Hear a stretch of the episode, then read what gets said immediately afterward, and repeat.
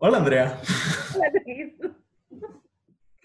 Hola a todas, a todos, a todos quienes nos acompañan una semana más en cosas que dijimos hoy, en un en medio de el mundo que está ardiendo, Estados Unidos, en el momento que estamos grabando, que es la tarde de un del miércoles 4 de noviembre, ustedes nos escuchan hasta el jueves. No tenemos idea de si eh, para ese momento Estados Unidos ya tenga presidente electo, pero hasta ahorita no, bueno, más bien, más bien tenemos idea de que no, de que va a ser un desastre que va a durar varias semanas. Eh, entonces, pues, pues no sabemos mucho qué decir al respecto. Realmente este, el mundo está sacado de onda, los encuestadores se, se equivocaron de manera radical. Y pues no sé si hacer esta pregunta que siempre te hago, pero ¿cómo estás, Andrea? Pues mira, Estamos, estamos. Envidio a quienes nos escuchan desde el futuro y que saben, tienen un poco más de certeza de qué está pasando. O no, también puede ser. ¿no? O no los envidio, no sé. Ay, no, sí, yo preferiría saber, o sea, si se va a quemar el mundo, pues mejor saberlo, o no estar así como de, se va a quemar, pero se va a quemar por esto, se va a quemar por aquello. No, hay que saber. Si ya nos pues vamos a ir al carajo, hay que saber que nos vamos a ir al carajo. O sea. Pues hoy, hoy transmitimos desde la total incertidumbre. Este, y, y por, por, esa razón, y porque creemos que, que, también es importante, sobre todo en esto en lo que verdaderamente no podemos hacer nada al respecto, nos afecta, pero no podemos hacer absolutamente nada. Eh, pues yo creo que lo que toca es pues, desconectarnos un poquito y en el episodio del día de hoy nos vamos a desconectar de manera radical. Eh, y de hecho, en la mañana le escribí a Andrea y le dije, ¿sabes qué? No me quiero quejar. O sea, de verdad, de verdad son demasiadas, demasiadas cosas que, que, generan estrés. La realidad en México es complicada, la realidad del COVID, bueno, todas las cosas que, que sabemos y creo que, creo que por esta semana, y ya nos dirán ustedes si extrañaron mucho la queja, pero quisimos, quisimos cambiar un poco, bueno, le pedí a Andrea y ella amablemente accedió, cambiar un poco la dinámica y hablar más bien de lo que nos hace aferrarnos a la esperanza eh, en tiempos de, desolación, como, como dicen los jesuitas, en tiempos de desesperanza, ¿no? Y no sé, Andrea, ¿quieres empezar? ¿Quieres que empiece? ¿Cómo le hacemos? Si quieres empiezo yo, porque creo que lo tuyo seguramente será súper trascendental y así, porque así... No te creas, pero vas. Mira, sucedió que en Puebla se, este, no sé cuál es la palabra correcta dentro de todo el pero se legalizó el, matrimonio igualitario. Así es. Y, este, y si bien es un paso chiquito, pues, porque es, es, algo que debería suceder a nivel federal y hay un montón de cosas que nos hace falta caminar. Mira, con todo lo que pasa, cuando ves que hay un paso para adelante, dices, no manches, o sea, nos estamos moviendo, ¿no? Súper lento y en medio de muchísimo caos y se necesita que haya muchísimos gritos y muchísimo dolor de por medio para que algo cambie, pero se va moviendo, ¿no? Y justamente hoy, sí, sí hoy en, en las redes de Abrazo Grupal, hoy miércoles 4, hubo un post sobre por qué hay tanta, tanta necedad a lo mejor sobre este asunto del matrimonio igualitario. Vayan a verlo, si no lo han visto, pero sí me parece que a lo mejor no es el problema, pero que sí es un indicador de que nos estamos moviendo para, para alguna parte, ¿no? Para, para un lugar en el que queremos estar. Entonces, a es, hacia esas pequeñas victorias me, me agarro para sentir que, que no todo se está yendo al carajo. O que sí, pero que le estamos intentando seguir hacia adelante, ¿no? Eso, a eso me aferro el día de hoy, Luis. Totalmente, era una de las razones que yo también tenía para tener esperanza esta semana. La verdad es que el, enterarme de eso ayer a la mitad de, ayer martes, porque grabamos el miércoles, a la mitad del de, proceso electoral gringo, donde eh, las mujeres blancas le dan más de la mitad de, de los votos a, a, Donald Trump, por ejemplo, ¿no? Cosas que son impresionantes, o sea, imposibles de entender ver que en este país, en un estado como Puebla, que es un estado conservador, mm, se, da el derecho al matrimonio igualitario, un derecho que es nuestro, según la Suprema Corte de Justicia de la Nación, y que estados como en el que vivimos, Guanajuato, han fallado en reconocernos. Este, el ver que, que esto se da, sí es un logro y es un logro para la comunidad LGBTQ, para las personas que creemos que no existen ciudadanos, ciudadanas y ciudadanas de segunda en este país o que no deberían existir, que existen, que somos tratadas como tal, pero que no deberíamos existir, no deberíamos ser tratadas así. Eh, y, bueno, nada más, para mí las cifras siempre, siempre son importantes y, simplemente fueron los legisladores locales panistas quienes votaron en contra, pero fue una gran mayoría de votos a favor, 31 votos a favor, 5 en contra, tres abstenciones. Voy a hacer una mini queja aquí, tres abstenciones de de cobardes de Movimiento Ciudadano, un partido supuestamente de izquierda, eh, progresista y demás, que se la pasan acusando al presidente de, falsa, de, que es la falsa izquierda. Probablemente sí, pero, pero ¿y dónde quedó la, verdadera izquierda del Movimiento Ciudadano? Fuera de eso, es un gran triunfo para la comunidad LGBT y, y es no solo para Andrea, creo que es un gran triunfo de la comunidad LGBTQ, que llevamos décadas eh, diciendo, pues pago impuestos y merezco los mismos derechos que cualquier otra persona que paga impuestos, ¿no? Y entonces, eh, pues en un país donde todavía se insiste en que haya ciudadanos de segunda, para mí sí es, eso, es un gran motivo. Eh, otro de los motivos para lo que va a ser mi, mi, esperanza de esta semana, ayer en medio de todo, de todo el caos, fue electa en Delaware, Sarah McBride, la primera persona trans en convertirse en senadora estatal en Estados Unidos.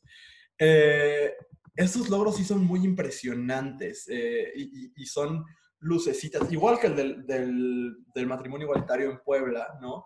pero es, sí es muy impactante porque a la mitad de, la oscuridad, ¿no? Porque lo, que está pasando en Estados Unidos, gane quien gane, es oscuro, es oscuro ver que está así de cercana una elección entre un político cualquiera y un fascista, ¿no? O sea, es, es muy impresionante ver lo cercana que está la elección y que esta mujer, activista LGBT con más de 30 años, una mujer trans, se convierta en la primera persona trans en llegar a un congreso estatal en Estados Unidos, es de nuevo, y me parece ahí la importancia de la palabra, un logro no solo para la comunidad LGBTQ, sino un logro de la comunidad LGBTQ.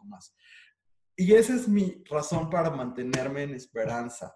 Eh, mi queja de hoy iba a ser eh, la insistencia de ciertas figuras por, por negar la existencia de la comunidad, porque a veces nos criticamos entre nosotros, porque a veces no nos, porque a veces nos ponemos el pie, lo que sea. Pero lo quise transformar porque a mí lo que me hace aferrarme a la esperanza es mi comunidad.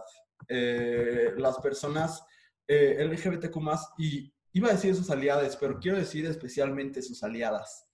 Creo que, que quienes hemos podido, eh, la verdad, eh, y lo digo como un hombre gay que, que, que sabe que las únicas personas que me hicieron sentir seguro en la prepa, por ejemplo, fueron las morras. Eh, entonces, en ese sentido, la comunidad LGBTQ y sus aliadas, eh, híjole, han hecho todo para que, o hemos hecho todo para que no existan ciudadanos de segunda en este país. Entonces, decir que no existe la comunidad me parece eh, no solo una pendejada, sino algo muy irresponsable, porque hay gente que se parte, bueno, no, hay gente que nos partimos la madre todos los días para, para construir comunidad. Y entonces eso es lo que hace eh, con, con, logros como este.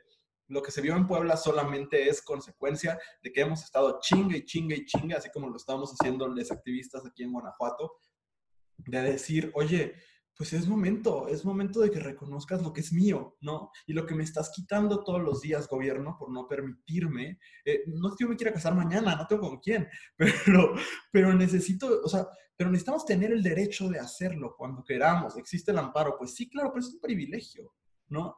Y entonces, eh, eh, ver cómo todos los días personas de la comunidad LGBT, como y sus aliadas, hacemos cosas como para, para que no vivamos siendo personas de segunda, para que no vivamos discriminadas, para que no vivamos violentadas, viendo cómo nos cuidamos, como por ejemplo hay organizaciones como Trevor Project que tienen un montón de voluntarios que toman llamadas todos los días de personas que están en crisis suicidas o crisis de depresión muy fuerte, ver cómo hay mamás y papás aliados que están eh, reaprendiendo todo lo que aprendieron durante toda su vida para ser los, mejores compañeros de, de, sus hijos LGBTQ+, y ver cómo, como comunidad, cuando verdaderamente toca, nos apoyamos. ¿no? A mí me gusta mucho la historia de las San Diego Blood Sisters, que fueron estas mujeres lesbianas que dieron todo por los hombres con VIH durante la crisis del VIH-Sida,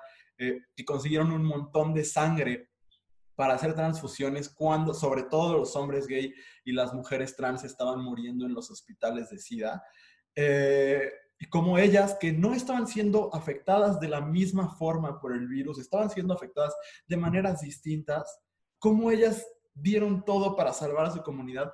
Eso es la comunidad y el decir que no existe eh, me parece delicado y por eso hoy más bien quiero decir que lo que me hace aferrarme es, es saber que que existimos, que nos cuidamos cuando toca cuidarnos y que estos logros son logros nuestros, son logros de quien ha decidido incomodar en los salones de clase, incomodar en la sala de su casa, en el comedor, en las iglesias, decir, eh, no, ya no voy a permitir que digas palabras que me, que me lastiman, que, que, haya mensajes en las pantallas que lastiman a la comunidad.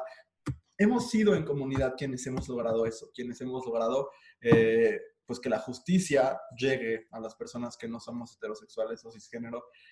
Y eso es lo que me hace aferrarme a la esperanza. Y de verdad lo digo, yo sin mi comunidad ya me hubiera vuelto loco. Yo hubiera perdido como todo, todo rastro de, esperanza. Entonces, el, el, ser comunidad para otros me parece muy importante y va más allá de que si nos peleamos o no nos peleamos por un programa de televisión. Creo que, creo que es, es una cosa mucho más profunda, es pelear por los derechos de todos y creo que lo estamos haciendo y que, y que lo estamos logrando. Entonces solo pues no desistamos porque está bien cabrón y seguimos, ahora sí como dice el comediante Fran Evia, seguimos nadando en cajeta, pero, este, o remando en cajeta es la expresión, pero llegaremos, llegaremos eventualmente y vamos, como decía Andrea al inicio de su, de su aportación, eh, seguiremos con estos pequeños logros hasta, hasta lograr los grandes, ¿no? Y, y pues nada, eso es lo que me mantiene con esperanza, Andrea. ¿Ves cómo si iba a ser súper profundo y súper trascendental tu aportación? Ya lo sabía yo, ya lo sabía. Pero, pues sí, o sea, creo que no hay, no hay nada más que, que me gustaría agregar, más que es, es bien bonito ver cómo la comunidad crece todos los días. Triste ver cómo la gente se niega a aceptar que está, que está creciendo, güey, y que y que pareciera que hasta que no sea todo perfecto y hasta que no todos nos amemos entre todos y todos nos apoyemos entre todos, entonces no tenemos derecho a llamarnos comunidad. Y es, es, el mismo rollo con las feministas, ¿no? Como, como si por ser una mujer feminista, este, fuera mi obligación que me cayeran bien todas las morras y entonces a, a aceptar todo lo que hacen todas las morras y si no soy una mala feminista, pues no, dentro del mismo feminismo, dentro de la comunidad LGBT, hay matices, hay, habrá gente que no te caiga, habrá gente que nunca vas a estar de acuerdo con su punto de vista y es válido, y es válido, pero la palabra comunidad es, es, es muy fuerte y, y cambia cómo ve uno las cosas y cómo uno es capaz de afrontar la mierda del mundo en el que vivimos, porque es la realidad. Entonces, pues a mí que no nos vengan a decir si podemos o no usar la palabra, a mí me vale madres, la usamos y se acabó. Sí, es algo que vamos construyendo y que seguiremos construyendo, aunque se nos diga que no vale la pena. Nos, nos consta que sí, y estas cosas creo que, creo que lo dicen. Y aprovecho como para decir, y ojalá nos puedan acompañar en mandar los tweets necesarios, pero el gobernador de Guanajuato y su, su Congreso eh, recibieron un exhorto de la, de la CNDH hace algunas semanas, eh, mismo que no han contestado. Eh, y cuando se le preguntó al gobernador de Guanajuato, Diego Sinue, sobre, sobre el matrimonio igualitario, dijo, no sé, yo ya me casé, ¿no? Esa es, es como la actitud con la, que, con la que se responde. Entonces, pues seguiremos insistiendo y seguiremos chingando hasta que sí le importe. Eh, muy bien. Hoy vamos a hablar de superficialidades totales, pero creemos que es importante y nos estamos desconectando un poco porque el mundo está en llamas. Mientras estamos grabando, se están contando los votos en los estados clave en Estados Unidos, por ejemplo.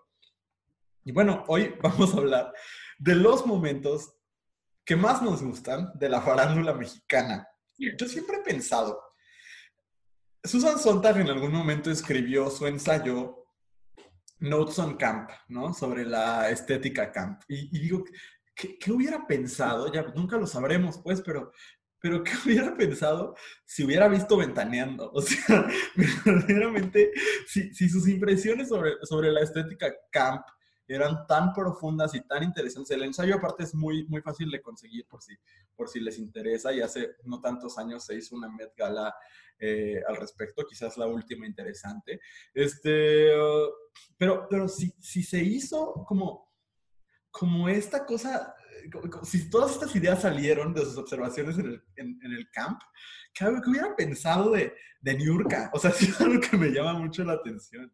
Eh, pero bueno, hoy vamos a hablar de eso y bueno, yo sé un poco más que Andrea de este tema porque yo soy, eh, eh, o sea, yo veía mucho ventaneando con mis abuelas de niño. todavía a veces veo Venga la Alegría, cosas así.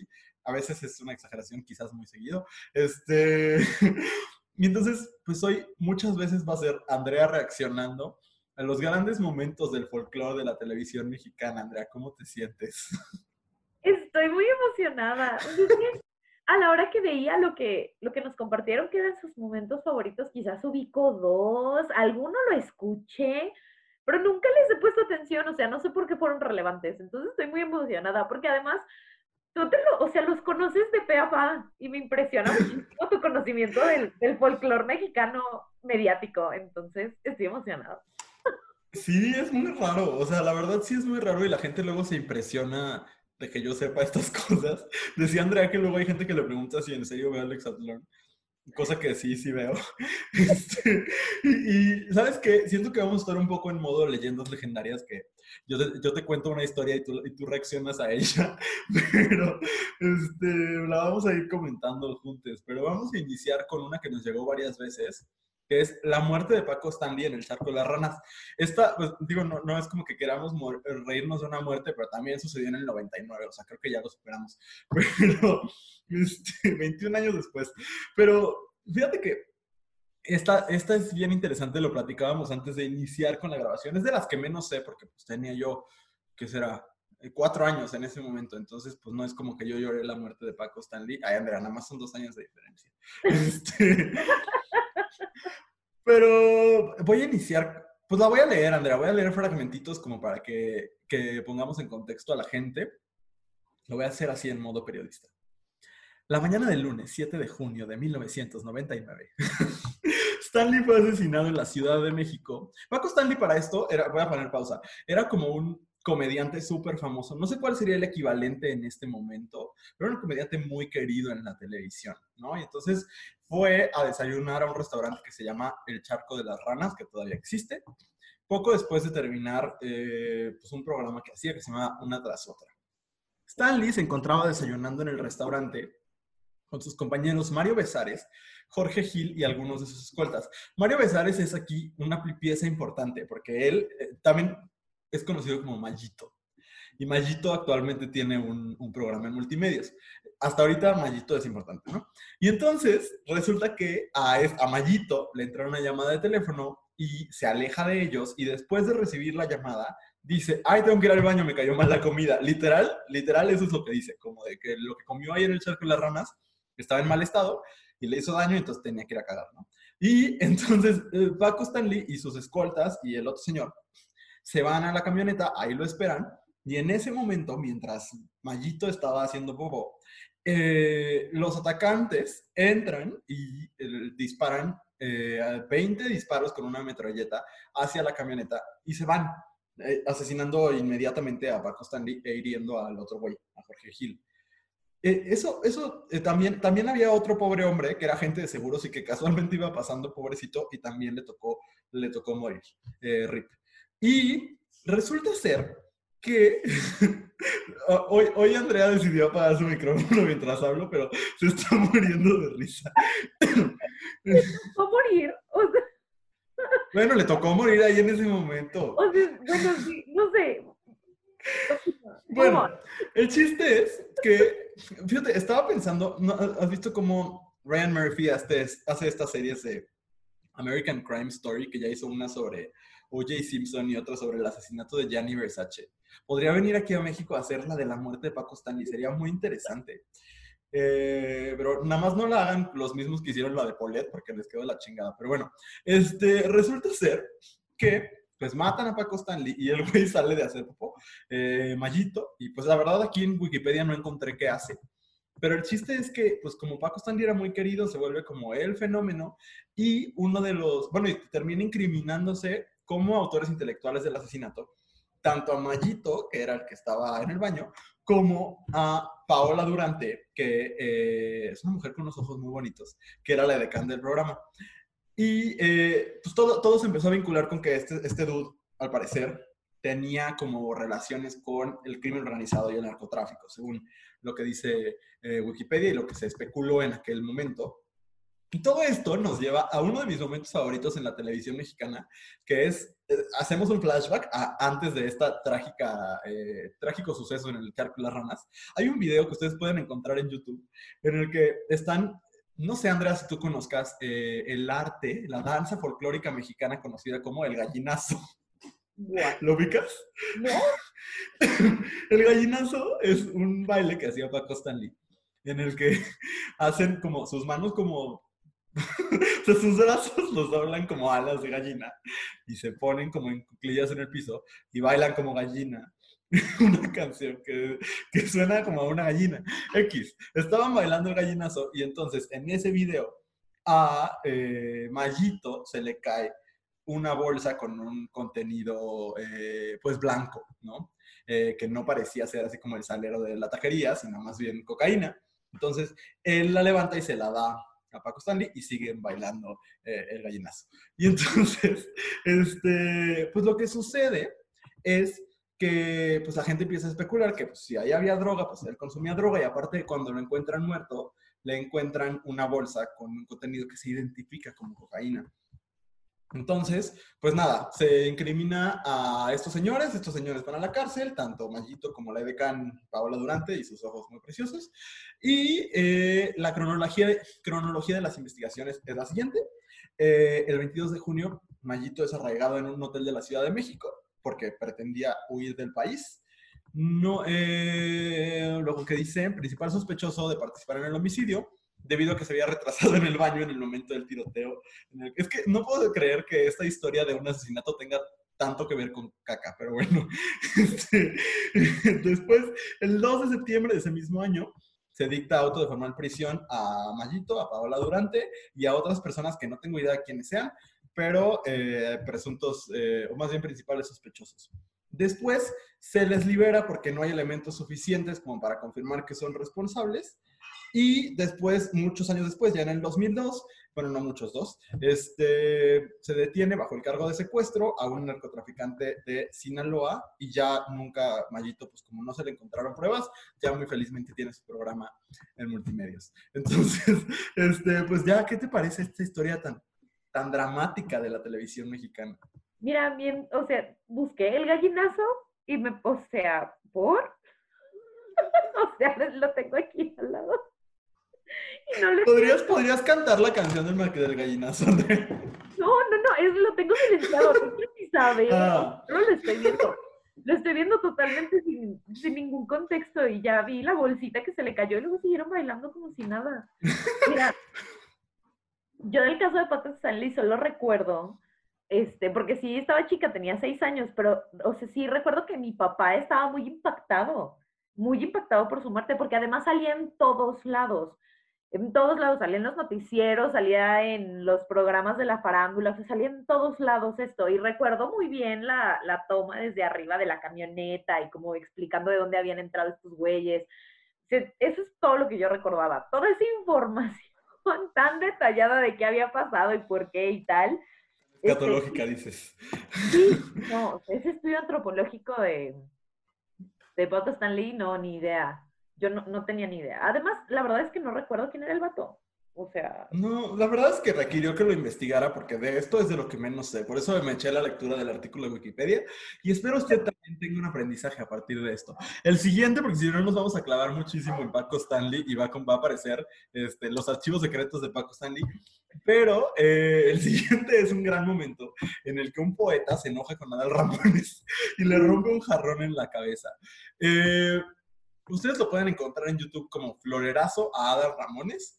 Eh, siendo específicos, no le rompe un jarrón, le rompe un florero en la cabeza, pero eh, pues no hay mucho más, o sea, el, poeta va a otro rollo, el programa que si ustedes eh, generación Z probablemente no sepa que existió, pero este señor Adal Ramones tenía un programa, es que nos escucha mucha gente muy joven.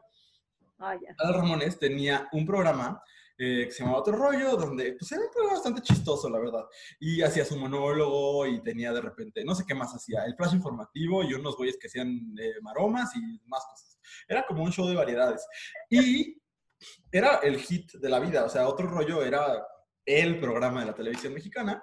Y pasaron muchísimas cosas ahí, incluso vino Britney Spears alguna vez. Eh, ¿Quién más vino? Elton John estuvo en otro rollo. Si tú eras alguien, estabas en otro rollo. ¿Quién más? Shakira en sus inicios, Shakira. Shakira, también, Cristian Aguilera. Así es. Bueno, pues el chiste es que en uno de estos programas va un poeta, lee la poesía, Adal se burla de él y el poeta se enoja. Y pues, ¿qué pasa? Pues le, estrella un florero en la cabeza. Pero este, el momento está súper dramático, de eso sí me acuerdo. Este, está súper dramático porque sí sí, ya después salió que era falso y lo que tú quieras, pero se ve súper dramático, o sea, sí se ve como un caso y este, y Adal así tirado en el sillón y todo el mundo entrando a, correr para sacar al poeta, no, no, o sea, una cosa, una cosa súper dramática. Sí, después ya Adal eh, confesó que era, era un montaje, y hace poco vi una entrevista con Jordi, que aparte es uno de los eh, autores más vendidos en la historia de México, lo cual me da mucha risa. Pero algo que Jordi sí sabe hacer es televisión. Creo que, eh, eh, porque él producía otro rollo. Y, y, él contaba hace poco en una entrevista que lo vi, que Adal llegaba y le decía, o sea, es que nos hicimos súper, bueno, en ese momento creo que no existía la palabra virales, pero como todo el mundo nos vio la semana pasada, ¿qué vamos a hacer la siguiente semana para superarlo? ¿no? Y entonces, entre las cosas que, sucedieron en otro rollo fue, Jordi se aventó de, una de, un cañón, o sea, como hombre bala. Ese tipo de cosas pasaban, ¿no? Entonces, pues el asunto del poeta fue uno más y fue un montaje y pues eh, muy simpático, la verdad. Eh, ya, pues ahora ahí anda Adal Ramones conduciendo la academia. Este, pero en su momento era como la, eh, lo de los chavos, ¿verdad? Sí, sí, sí, pues era lo que veían los chavos, incluso Totalmente. Yo recuerdo que yo no tenía permitido ver el programa de Adal Ramones porque era muy grosero. Tenía palabras. Ah, ahorita lo ves y dices, ay, no manches, dicen cosas peores de Peppa Pig en este momento, pero en su momento sí era como, dicen mucha majadería, hablan mucho de sexo. O sea, estaba, estaba era cagado. Sí, sí, sí. Siguiente, uff, el siguiente me encanta. Ah, Andrea, este me da vida y es el chisme de Ana Gabriel y Verónica Castro. Todo inició primero, porque primero fue, todo, siempre se ha dicho que Ana Gabriel eh, es lesbiana. No sé cuáles sean los argumentos. En este momento ya no me importa porque ya me lo creí y soy muy feliz con esta historia. Pero después eh, hubo un rumor de que Verónica Castro se había casado con Yolanda Andrade, que es una conductora de Unicable. Y entonces, eh, pues Yolanda Andrade dice que sí sucedió, Verónica Castro dice que no sucedió y que fue de broma o una cosa así. Pero el chiste es que todo el mundo, mm, ya ha habido como varias personas que dicen, no, pues la verdad es que las señoras sí se casaron y pues igual y nada más no debieron de haberlo contado si ella no quería que lo contaran. Pero no entendimos. Y entonces el Internet empezó a, hacer la, la, hipótesis de que Ana Gabriel, la cantante Ana Gabriel, que ahorita Andrea describirá su voz porque tiene una manera muy bonita de describirla, y Verónica Castro, cantante, conductora, mamá de Cristian Castro y demás, este, habían tenido un romance y entonces hubo una usuaria de, Twitter que ahorita investigo cómo se llama, que hizo un hilo detallado con todos los momentos de tensión sexual entre Ana Gabriel y Verónica Castro. Y bueno, logró dos cosas. Uno, que durante toda la semana no he pensado en otra cosa que eh, simplemente amigos de Ana Gabriel y Perfume, Pecado Original, también de Ana Gabriel, que es una canción que para mí es muy difícil de entender que exista porque no sé en qué género musical entra. Suena como canción de jingle, o sea, como a jingle de producto de limpieza. Es una cosa muy rara. Este, pero, pues bueno, es una gran historia y yo ya quiero que sea real y quiero vivir una historia de amor como la de ellas, porque, híjole, qué miradas tan, tan sexuales se avientan, ¿no, Andrea? Sí, es impresionante, o sea, jamás en la vida se ha visto una tensión sexual más evidente, además, que la, la de esta entrevista maravillosa. Porque, mira, yo no o sea, yo sí había escuchado los rumores de las dos, porque además soy muy fan de Ana Gabriel, Ana Gabriel me encanta. Justo el otro día que platicábamos, te decía, hay, hay cantantes como Michael Bublé que los escuchas y dices, ay, cantar es tan fácil, tan fácil, no requiere ningún esfuerzo. Y luego escuchas a Ana Gabriel y dices, ella es la muestra de que cantar duele, de que cantar es difícil, de que cantar lo sufres todo el tiempo, es una maravilla. Aquí está, eh, ¿ya encontraste el, el user? Sí, Soccer for Drag se llama el usuario. Es una mujer que se define en su bio como soy TV Notas versión lesbiana y digital y ya quiero ser su amigo. O sea, le voy a mandar un DM. De verdad, que qué belleza. Muy bonito. Muy hermoso, muy hermoso. Este hilo me encanta. Vayan a buscarlo porque está muy bello. No, lo peor es que la mujer sigue subiendo. O sea, hay un tweet de hace dos horas que dice: I hope they had a good ass fucking time. Y son Verónica Castro y Ana Gabriel partiendo un pastel de cumpleaños. O sea, de verdad, de verdad que es un shipeo real del internet. Ay, pues es que no la culpo, no la culpo. Ana Gabriel es maravillosa. No soy muy fan de Verónica Castro, pero. Ay, no, yo sí. Entrevistaba padrísimo la mujer, aparte, ¿no? Yo sí. La única razón por la cual disfruté la primera temporada de La Casa de las Flores, mi Vero Castro. Ah, me acabo de acordar de un momento que me gusta de la televisión mexicana, Verónica Castro, entrando a uno de los primeros programas de Big Brother, que ella era la conductora, arriba de un elefante. Y el elefante enloquece. Y entonces la tienen que regresar. Es un momentazo, búsquenlo por favor. Va ella arriba del elefante. Eh, televisión en vivo, sí. Pero busquen Verónica Castro, Elefante Big Brother y les aparece. Va, se los voy a escribir porque lo estoy viendo en este momento inicia el programa, va Verónica Castro montada en el elefante, va saludando ella muy feliz y va, pues va como cabalgando, ¿sabes? Se va moviendo así como un poco abruptamente y de repente el elefante se empieza a mover, pero con, como loco, entonces se tienen que regresar porque empieza a correr el elefante. Pobre mujer, o sea, primero no tuvo el amor de Ana Gabriel y luego el elefante enloqueció con ella arriba. Qué cosa tan terrible. Güey, cosas que no sucederían en el 2020 además. O sea, ¿a quién se le ocurrió que era una buena idea poner un elefante en televisión en vivo? O sea, Imagínate a Galilea arriba del elefante. lo peor es que sí me lo imagino, lo veo suceder. Ay, no, acariciando un tigre o una cosa así, lo veo. Cosas que solo pasan en México, real. Totalmente. Oye, me voy a saltar la siguiente porque dice, cuando se desmaya en vivo la muñequita Elizabeth y no sé qué es eso, ¿tú sabes? Ay, no. No, pero ojalá haya estado bien la muñequita Elizabeth. Yo tengo otra historia de desmayos más adelante, que eso sí me la sé, pero antes, híjole, a este punto me van a tener que limitar, porque, y aquí no te voy a tener que contar nada porque tú sabes también, la academia, Andrea. Alguien puso así, la academia, punto, en general, punto. Todo, en o sea, todo lo que tiene, todo en mayúsculas. Híjole, cuesta subir la cuesta, Andrea. no. Ay, mira, yo solo vi dos temporadas de la academia, o solo las recuerdo. La primera, donde todos queríamos que ganara Miriam, ¿no? Y Eso es una exageración porque yo voté por Víctor García. No, o sea, no, no. Entiendo que hayas votado por Víctor García, entiendo. El norte es raro, el norte es un lugar extraño. Somos de la misma ciudad, Andrea. Pues sí, está bien. O sea, el norte es un lugar extraño pero merecía ganar Miriam. O sea, esa versión de mudanzas no hay cosa más hermosa que existe en el mundo. No hay. Andrea, ¿quieres jugar algo? ok. Vamos a mencionar concursantes de la academia y a ver a quién se le acaban primero. Sé que voy a ganar, pero de todas maneras quiero jugar. Yo conozco a Miriam, a Yuridia, a Yair y a Ah. Erasmo Catarino. Ahí murió. Yolet. Yo, yo Ah, estoy obsesionado con una concursante de la academia que se llama Wendolí. No tenía un solo talento, pero era muy divertida. Estuvo en la primera generación. No, es que ¿cómo te acuerdas? O sea, qué capacidad de memoria. Yo o no. Sé muchas cosas sobre la academia.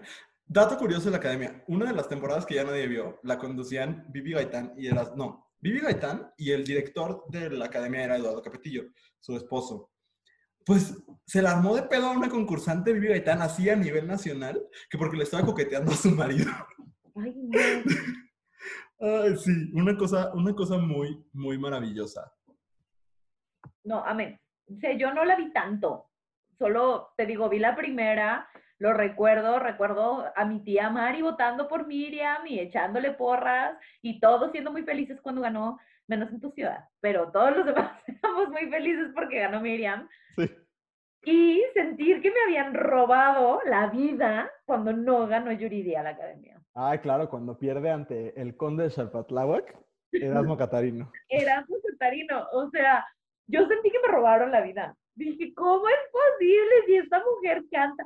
O sea, a mí me gusta que cuando cantan griten, es una realidad. Entre más griten, mejor cantan para mí. Por eso me gusta Demi Lovato. Eh, Justo Pero- eso te iba a decir, a mí también. Sí.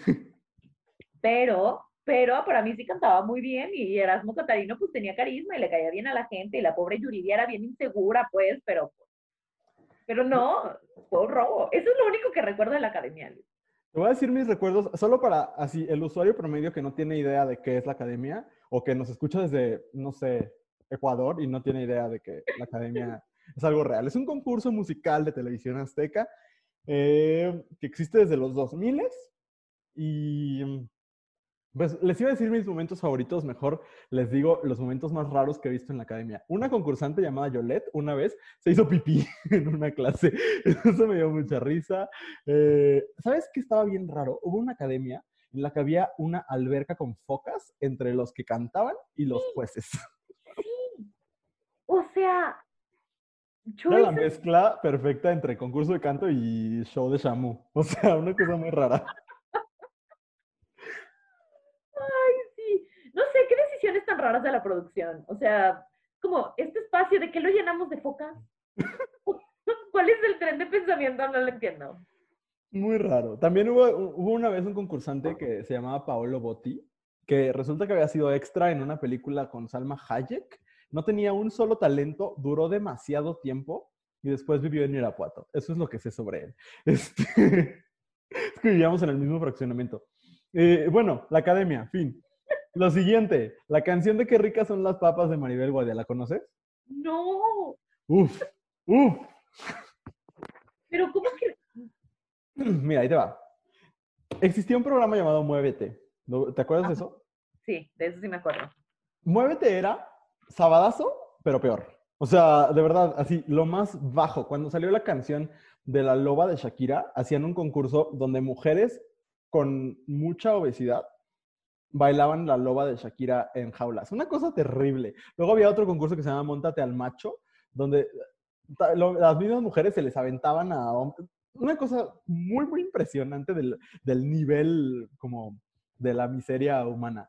Pero eh, ahí la conducía Maribel Guardia, una persona llamada Juan José Ulloa, que ha sido olvidada por la farándula mexicana, y Latin Lover, esa que salió en una película ganadora del Oscar.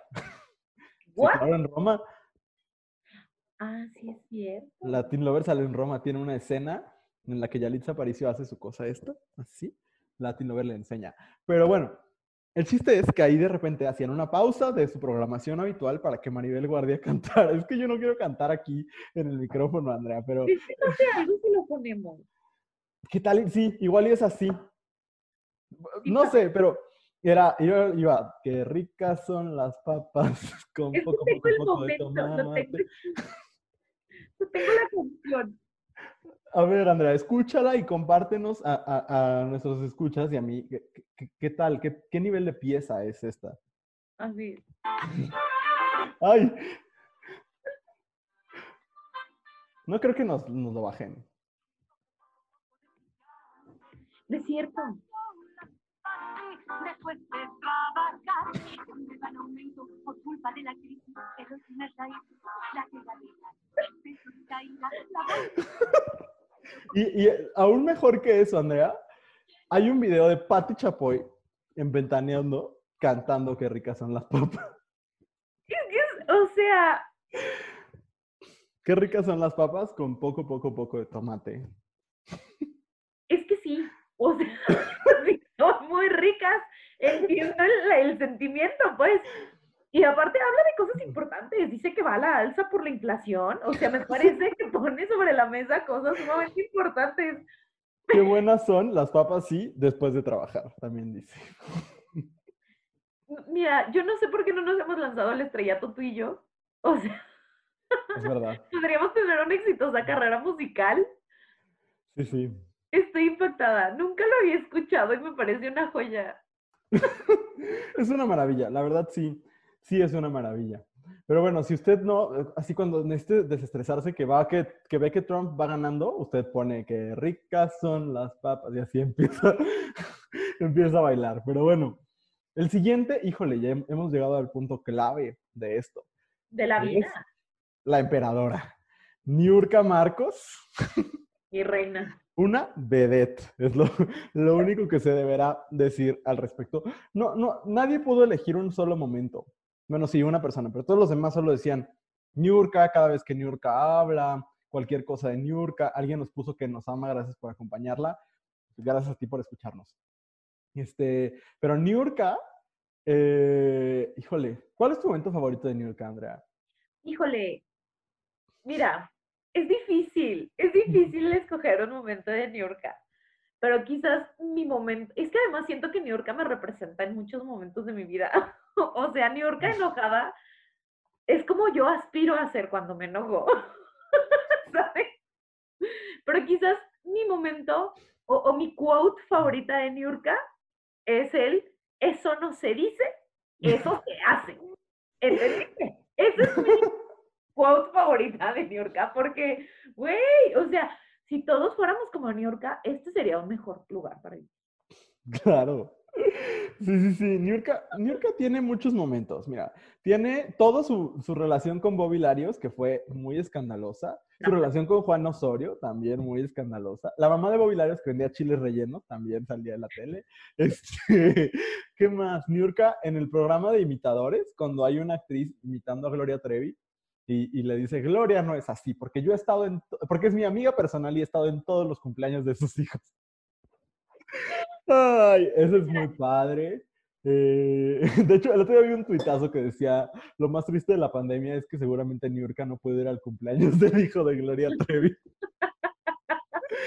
Niurka sí es patrimonio de la humanidad. O sea, claro. Niurka peleándose con Ninel Conde porque no es vedette. Eh, ¿Qué otra cosa de Niurka? No, pues muchísimas. Niurka se ha peleado con todo mundo. Se estaba peleada con Edith González, que en paz descanse. Eh, no, no, Niurka, Niurka, te amamos. Te amamos mucho. Eres una persona que no le ha aportado absolutamente nada artístico a la humanidad. Es, por cierto, Niurka, licenciada en arte circense. ¿es en serio? Sí, te lo juro. Así salió de Cuba. Sí, ¡Qué sí. joya! Toda una joya. Pero bueno, Niurka, te queremos mucho, Niurka. Eh, te decía, no, no le has aportado nada artístico a la humanidad, pero a qué gozadera verte. Este... Lo es. Ay, la siguiente, Lolita Cortés, otra mujer muy pedera. También se peleó con Ninel Conde. Es otra de las cosas que nos dijeron, porque Ninel Conde iba a salir en una obra musical. Y es cuando se avienta mi frase favorita, que le dicen que si va a ir a verla, y dice, no, son varios supers. Con eso, ¿cuánta leche no compro? Que es mi video favorito para usar en lo que sea. Bajo cualquier pretexto. Y, y justo la temporada... ¿Mandé? que Ninel Conde también se pelea con todo el mundo, ¿no? Sí, sí, sí. Justo la temporada que tú decías, la de Erasmo Catarino, fue el punto más alto de Lolita Cortés, donde le ponían unos. También ella fue juez de la academia, por cierto. De eso estamos hablando. Le ponían unos outfits espantosos, así como súper extrafalarios, como a la Chef Betty en Masterchef. Y este. Y se ponía a pelear con Yolette, que era la concursante, que era la misma que se hizo pipí en la clase, y con Ilse, que era la otra juez que La de la era la de Flans. Ujú. Se peleaban horrible, pero luego ya Lolita Cortés contó que era arreglado. ¿Qué piensas de Lolita Cortés, Andrea? Mira, a mí me cae muy bien. O sea, porque me, me parece que es una mujer talentosa, pues, y a mí me, caí- me ha caído Pues bien sí. como en, en todos sus, sus personajes de, de juez en, en todos lados. O sea, sí me parece que le dan el, el papel de ser más perra de lo que realmente tendría que ser, pero ella tiene, mira, no me molesta que alguien sea así de culero cuando tiene las credenciales para hacerlo, ¿sabes? Como dijeras, no sabe hacer nada y ahí está de hocicona, ok, pero me parece que no es el caso. No, es una no. mujer muy talentosa. La, la reina de la comedia musical en México. Lo es, lo es. Mm. Entonces a mí me cae muy bien. Y sus momentos con Yolette son, o sea, patrimonio nacional. Ten Tesoro cuidado nacional. con tu voz de cabeza, que se escucha muy mal. es un momentazo. Sí, sí. Hasta que cuando dice, quiero pedirles a los televidentes Que que ya no, voten por ella. hermoso, es hermoso, porque yo sé que todo estaba planeado, pero yo no sé hasta qué punto el hartazgo de Lolita Cortés es falso. ¿Cuánto, ¿Cuánta vez usted, señora en casa, no ha querido decirle a su jefe, quiero pedirle, ya no lo recontrate a mi compañero que no Ay. sabe hacer nada? No le renueve el contrato, por favor. Les pido a la gente en casa que ya no voten por él. Ay, sí. Así Lolita Cortés representándonos a todos. Ay, sí. El siguiente muy bonito, Andrea. ¿Ubicas a Carmen Campuzano? De nombre, pero no sé quién es. No.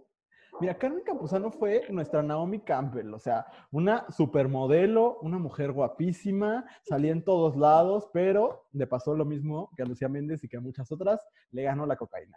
Y entonces, pues, eh, pues su, su- su carrera se vio como muy duramente consumida por eso, eh, se metió como en una serie de escándalos y entonces, como ya en este punto se vuelve la mujer a la que todo mundo, todo programa de chismes, que son como los freak shows del siglo XXI, eh, querían entrevistar, ¿no? Y entonces hay una escena muy fuerte, pero muy di- di- divertida de ver, en la que Ventaneando y La Oreja se están agarrando literalmente a microfonazos por entrevistar a Carmen Campuzano, porque está Mónica Garza, quien ahora conduce noticias, pero en ese momento conducía Ventaneando, está entrevistándola eh, a Carmen Campuzano en su casa porque la acaban de operar o alguna cosa así. Y al mismo tiempo, el reportero de la oreja está metiendo el micrófono y entonces se pelean las cámaras. Una cosa muy dramática, de verdad muy, muy dramática. No. No, no tenía ni idea. O sea, ya ahorita que la busqué, digo, sí, sí sé quién es. ¿No? ¿Qué cosa? O sea, la las personas con narices así me ponen de nervios. Ay, sí. Pero sí, se ve muy doloroso, pues.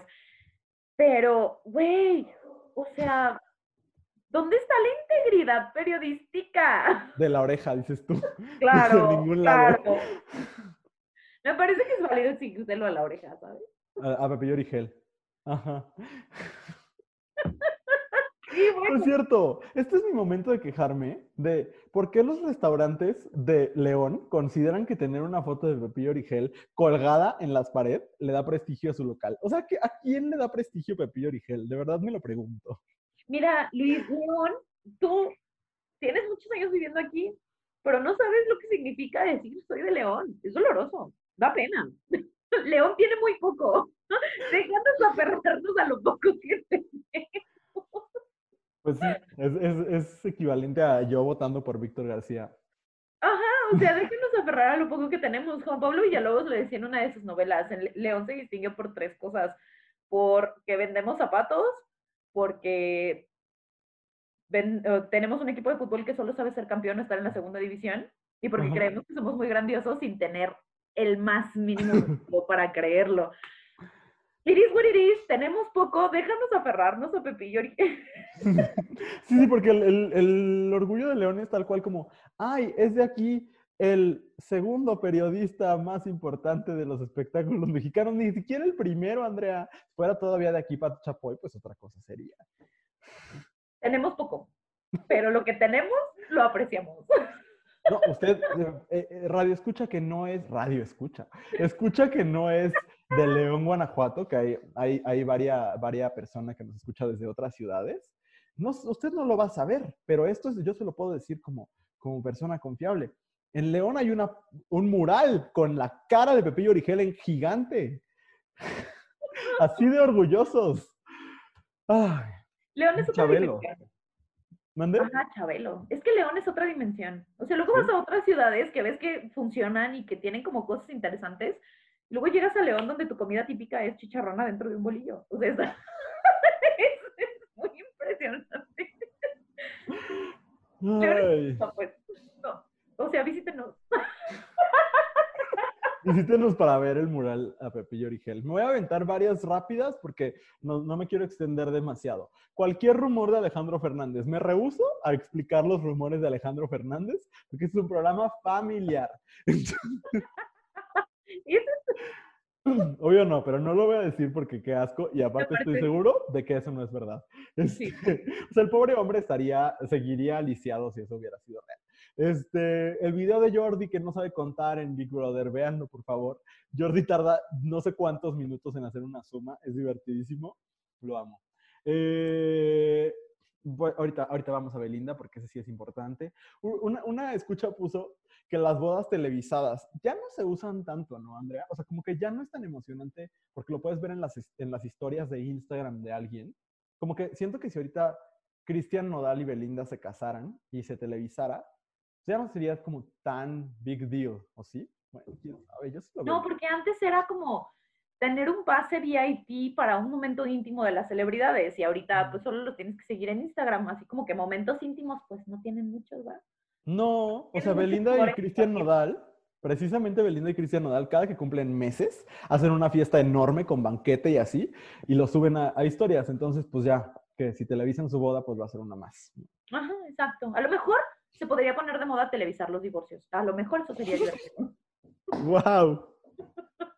Que lo modere Laura, Laura Bozo. No manches, sería maravilloso. Sería maravilloso. Perdón, tengo mi gato aquí, está haciendo mucho ruido. Está bien, está bien. Eh, Bienvenido a la conversación. Este, ¿qué más, qué más así puedo decir de rápido antes de entrar a los que más se repitieron? Ay, la boda falsa de Eugenio Derbez con Victoria Rufo. Eh, que ya, ya no, es que eso no lo quiero comentar mucho porque he oído muchas versiones. Unas donde Derbez es el culero, otras donde ella es la culera. Entonces, pues mira, bendiciones, se casaron falsamente y luego siempre no estaban casados. Asumamos que todo mundo es un culero y ya. Es Sí. más fácil. Pero, Andrea, ¿te sabes el de Lucía Méndez inventándose que hizo enojar a Madonna? No, no. Cuéntamelo, por favor. Wow, wow. Andrea, prepárate para la mejor historia del, del 2018, Estoy lista. Pero pues te lo voy a traer por acá. Ubicas a Lucía Méndez, Sí. conocida por cantar Corazón de Piedra, eh, por hacer El extraño retorno de Diana Salazar y muchas otras cosas. El chiste es, Lucía Méndez fue con Adela Micha, ubicas a Adela Micha también. Muy guapa ella. Tiene su programa que se llama La Saga en, en- en YouTube. Y entonces fue y contó ahí que una vez fue a un concierto de Madonna. Y entonces dice que estaba Madonna cantando y que Lucía Méndez traía la rodilla lastimada por el spinning porque no calentó bien. Y entonces traía la rodilla un poco inflamada y ella no quería ir al concierto eh, porque se sentía mal. Pero, este, dice ya, en palabras de, Lucía Méndez, que también es de aquí, creo, ¿no? Bueno, no importa. Dice, nos sentamos y de pronto todo el mundo se para porque Madonna salió a cantar. A ella le molestaba que yo estuviera sentada junto con mi marido. De nuevo, estamos hablando de Madonna. Madonna estaba emputada porque Lucía Méndez no se paraba. Y entonces, que, se- según Lucía Méndez, Madonna le dijo, soy Madonna, ¿cómo te atreves a hacer eso? De acuerdo con la intérprete, dice, llegó uno de seguridad y me dice, you have to stand up. Te tienes que poner de pie. Ante la insistencia del elemento de seguridad, recordó, se vio forzada a advertir que llamaría a su abogado. O sea, Lucía Méndez en medio concierto, yo no sé si Lucía Méndez también estaba microfoneada o qué pedo, pero Lucía Méndez jura que le contesta a Madonna, I'm gonna call my lawyer. Ay, no es cierto. No es cierto. Mira, ya vi, sí te creo la historia, ¿sabes por qué? Porque ya vi que sí es de León. Suena como algo que haría una persona de León. Luego dice, según el relato de Lucía, Madonna volteó con los de seguridad y les decía que por qué no nos parábamos. Y dije, pues menos me paro, desgraciada, no me voy a parar. Sin embargo, dice Lucía Méndez, llegó un momento en que desesperé a Madonna. Soy artista también y de alguna forma no me apantalló, aunque sea Madonna. Enfatizó la mexicana, quien además calificó de juego psicológico su conflicto con la reina del pop. Senta- este, este es mi mejor momento. Sentada me la quedaba viendo y luego hablaba con mi ex marido para que se enojara más todavía. Fue un juego psicológico el que le hice a su ego, dice Lucía Méndez. Y entonces dice que las cosas subieron de tono cuando Madonna volteó y le dijo fuck you a medio concierto. Pero la protagonista de Colorina no se quedó con los brazos cruzados, dice Lucía Méndez de nuevo, y cito. En una de las veces que volteó, le hice fuck you, y entonces ahí sí ya se dio la vuelta, ya no me volteó a ver, la gente de su equipo viéndome con odio, un odio jarocho impresionante, y no me paré en todo el concierto. Y, remata Lucía Méndez diciendo que entre Madonna, Madonna y Cher prefiere a Cher.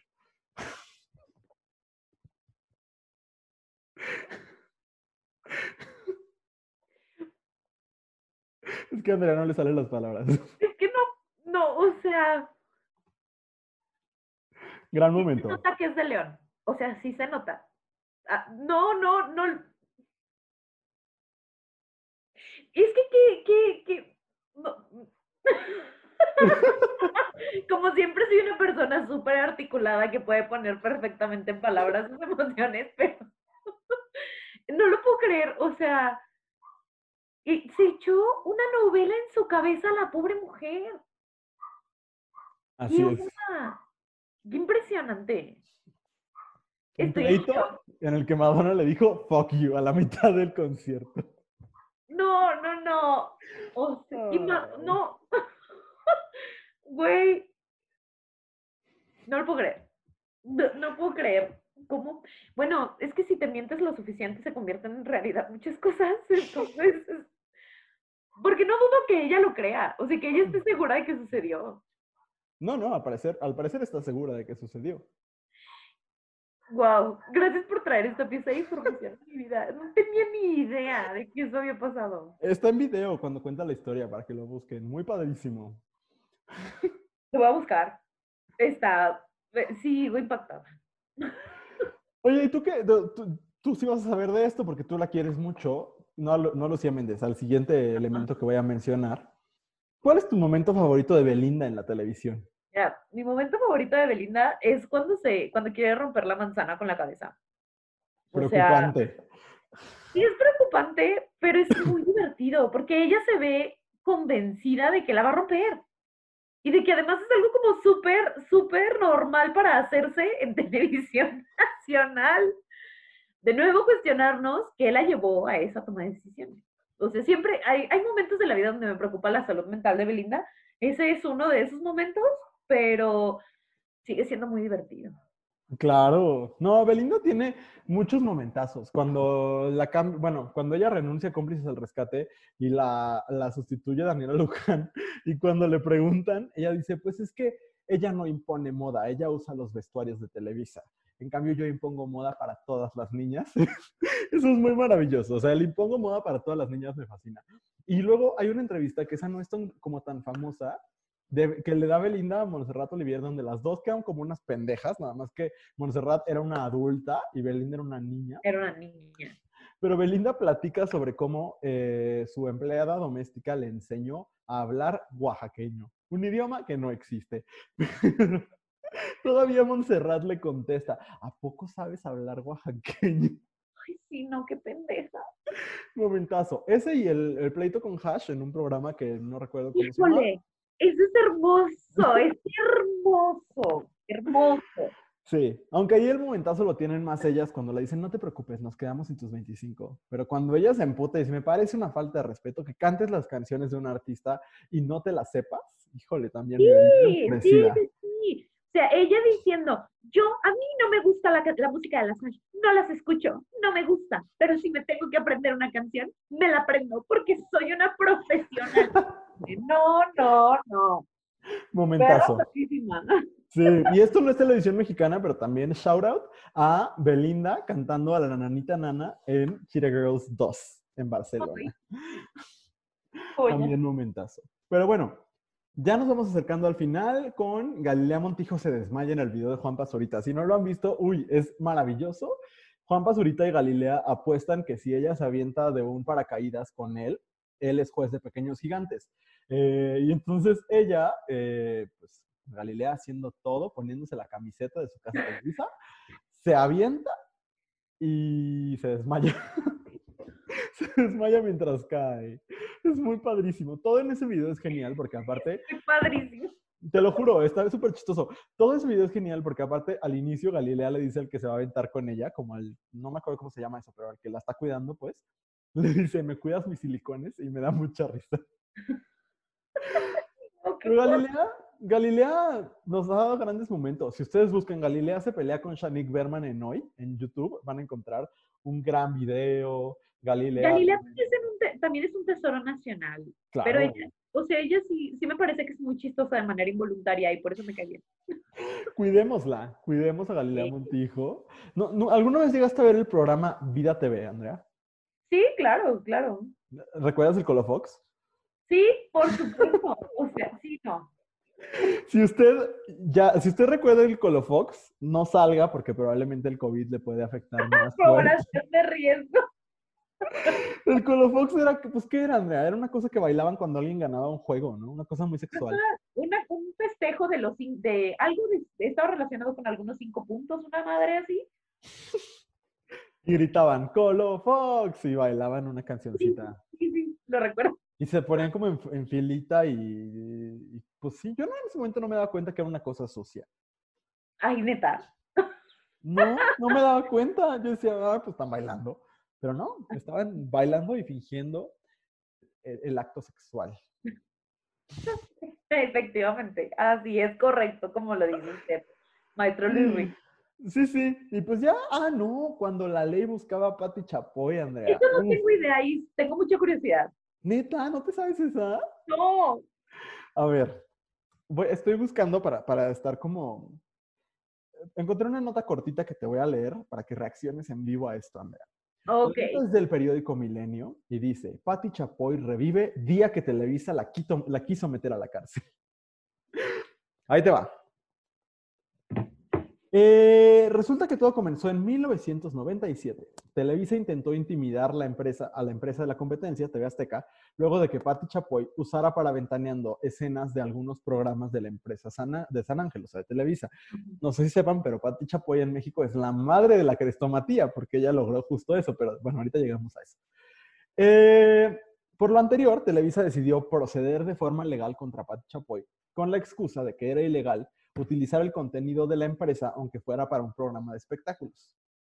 Según contó Pati Chapoy, en aquel momento Ricardo Salinas recibió la llamada, Ricardo Salinas Pliego, un demonio, pero aparte el dueño de Televisión Azteca, recibió la llamada del entonces Procurador General de la República, quien le pidió que dejaran llevar a la periodista a la cárcel solo por un momento. Le dijo, tienes que dejarnos, tienes que darnos permiso de arrestar a Patti, meterlo a la cárcel y calmar a Televisa, le dijeron a Salinas Pliego. Y Salinas le dijo que de ninguna forma, que ni un segundo iba yo a estar en prisión. ¿Cómo no agradecer a esta empresa lo que nos ha dado? la impunidad. Y entonces dice que eh, en su momento el helicóptero de TV Azteca, el que Salinas Pliego sube todos los días porque en eso va a trabajar, eh, la viajó de su casa a las instalaciones de Azteca cuando Televisa quiso meterla a la cárcel. Eh, eh, está recordando y dice, ese video que yo ya no lo recordaba, le soy sincera, pues fueron momentos muy difíciles para mí. Fui custodiada por los abogados que me puso Ricardo Salinas para evitar que me llevara a la cárcel Televisa. Salinas, eh, no, el marido de Pati Chapoy la acompaña y en cuanto bajan en el helicóptero, pasan a la sala de juntas de Salinas Pliego, salen, van a maquillaje para prepararse con vestido, maquillaje y todo, para conducir Ventaneando Millonario, que en ese momento así se llamaba, y tiene que darle una explicación al público eh, de lo que está sucediendo, ¿no? Y entonces dice que estaban transmitiendo el programa y llegan y el director financiero de Azteca le dice, Pati, hay una orden de aprehensión en tu contra. Y entonces ya había agentes de la policía fuera de TV Azteca para detenerla, total, toda una huida de TV Azteca en el helicóptero. Todo para, porque había usado unos clips de Televisa en, en su programa, ¿tú crees? Y pues ya, no la arrestaron al final. Mira, no sabía, no tenía ni idea. Ni Así idea. es. Es, es, es un, un momentazo porque Patti Chapoy se avienta toda una explicación en la que llora y dice como de muchas gracias a mi empresa que me está apoyando y todo eso. Pues es que también Pati Chapoy es una joyota. Mm, Claro, pero sea- gracias a tres años de litigio se reconoce el derecho a la crestomatía en México, gracias a este pedo de Patti Chapoy con Televisa. Gracias, Pati Chapoy, por pelear por nuestro libre uso de la información. ¿Ya ves? ¿Qué tal? Heroína nacional, heroína de los comunicólogos. Y creo que es justo terminar con Pedrito Sola. Híjole, Momento favorito de Pedrito Sola, Andrea. o sea, no, la existencia de Pedrito Sola es mi momento favorito. O sea, Pedrito Sola es como el tío de México, ¿sabes? Así como, porque hacemos muchos chistes de las tías, el, chis- el meme de tía o la frase de tía. Y no podemos hacer el mismo chiste de los tíos porque solo hay un tío. El tío es Pedrito Sola. Sí, porque eh, Pedrito Sola tiene muchas actitudes de las tías. ¿no? Porque los Sí, tíos muchas veces son de hueva, pero las tías tienen, tienen su, su picante y Pedrito Sola lo tiene. Digo, el más famoso, el error de la mayonesa, ¿no? Donde quien nos está viendo en YouTube está viendo la cola del gato de Andrea. Este, ahí haciendo una aparición especial. Eh, el de la mayonesa es muy, muy famoso, donde tenía que hacer un anuncio y en lugar de decir Hellmann's, dice mayonesa McCormick. Muy bonito. Que luego lo dice, ay, qué güey, muy, muy, muy chido. Este, no sé si sabías, pero hasta hace pocos años todavía le descontaban de su nómina eh, la mención a Pedrito. Ay, pobre hombre. Sí, sí, fueron Oh. miles y miles de pesos que le cobraron por haber arruinado la mención. Ay, pero mira, gracias a eso nunca se quedará sin trabajo. No, totalmente. Hace poco fue, fue famoso de nuevo por el- la escena en la que está promocionando una cerveza sin alcohol y le toma y hace cara de asco. No sé, ¿no lo has visto ese? Sí. No, ese señor es bien maravilloso. Mi bueno, momento favorito de Pedrito Sola es el de la mosca. No sé si lo has visto. Se le ¿El de la mete una mosca a la boca y dice, ¡ay, era de las de Panteón! es cierto, sí es cierto. Ay, no, es que además, es que, no sé, todas sus reacciones me parecen tan orgánicas. O Totalmente. sea, no sé si el señor no se da cuenta que está en televisión o qué pasa, pero es muy divertido. A mí me cae muy bien. Ay, no. Ay, es que mi gato iba a brincar a la computadora y entré en pánico. Yo nada más agregaría que tiene un momentazo también, Pedrito. Hace no tanto tiempo fue uno de los niños de Masterchef Junior, estaba cocinando y entonces estaban diciendo, no, que el niño que sabe cocinar, no sé qué. Y Pedrito sola dice, a mí lo que me gusta es comérmela. Puntos suspensivos y dice, la comida. Se empieza a cagar de risa todo el elenco de Ventaneando y el pobre niño sigue así como cocinando sin entender qué está pasando. Ay, chiquito. Momentazo. Ay, wow. No. Ay, Pedrito. Nuestro Pedrito sola es la manera perfecta. Y ojalá, de verdad, ojalá ustedes se hayan desconectado un ratito, así como nosotros lo hicimos. Ay, sí.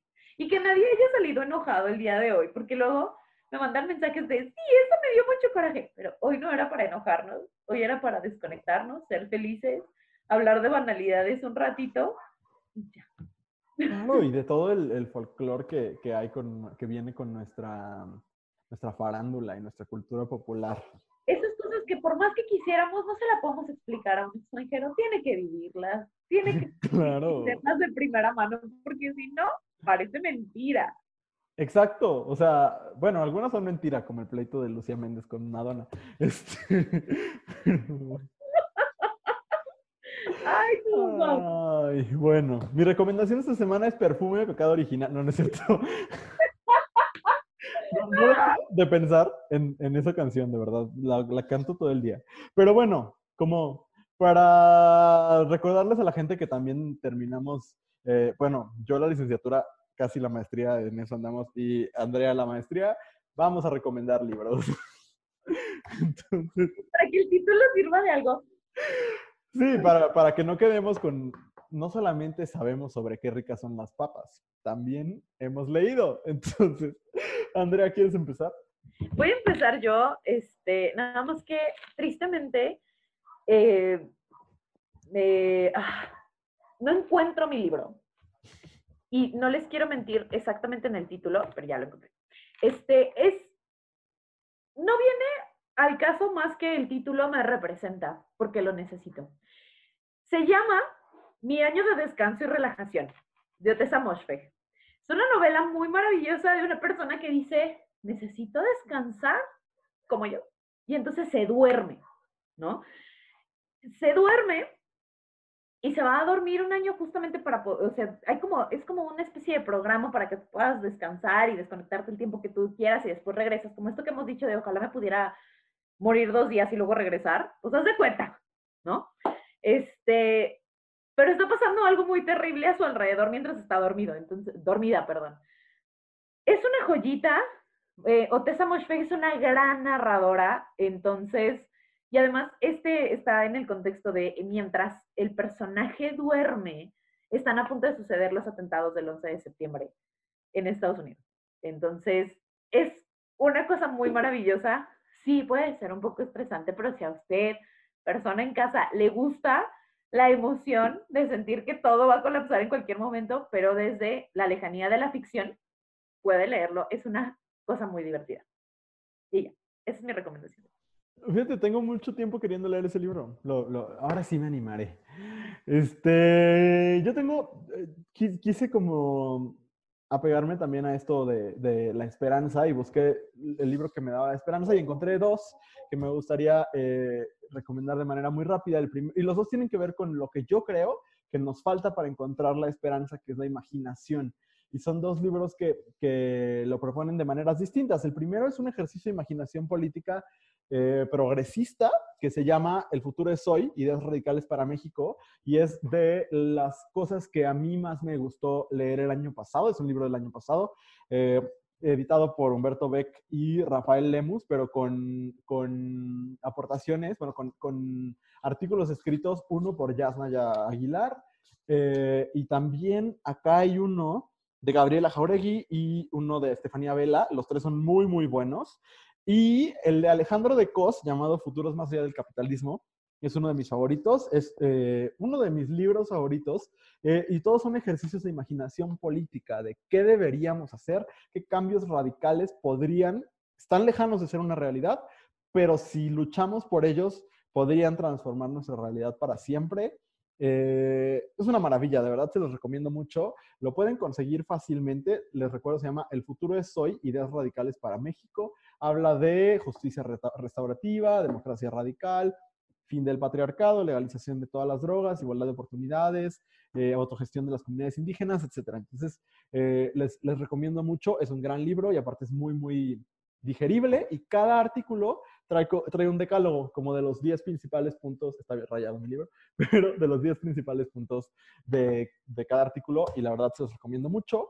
Y quizás mi favorito, un gran narrador eh, esperanzado, es Ted Chiang, que escribe ciencia ficción. A mí me gusta mucho, este es su libro más reciente, Exhalation, todavía no se consigue en español, pero eh, sí, sí tengo entendido que está a punto de, de salir, pero mientras lo pueden conseguir en inglés.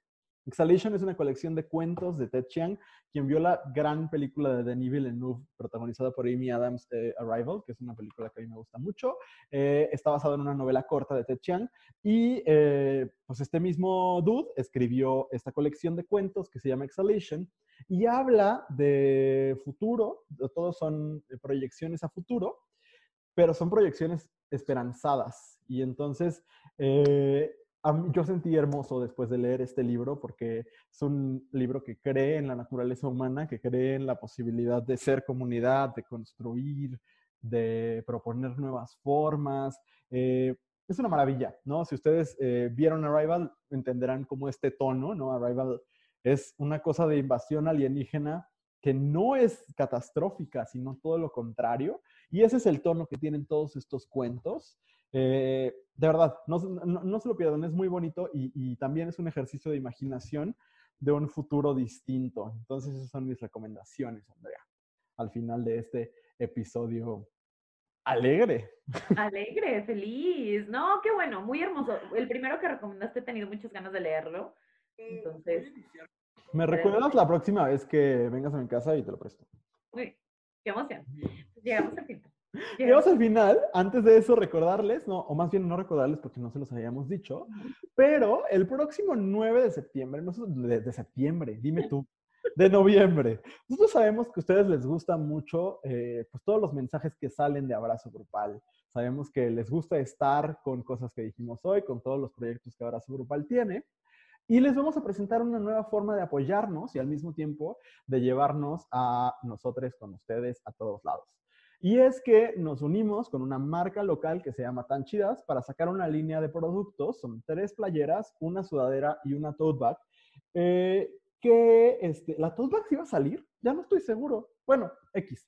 Eh, una línea de productos eh, con mensajes de abrazo grupal, seleccionados por el equipo de abrazo grupal y este, pues que nos va a ayudar a seguir haciendo este proyecto. El próximo 9 de noviembre inicia la preventa, van a poder ver los modelitos en el Instagram de Abrazo, van a poder ver eh, pues los productos que les queremos ofrecer y pues nada, será muy bonito que ustedes le entren a comprarlos.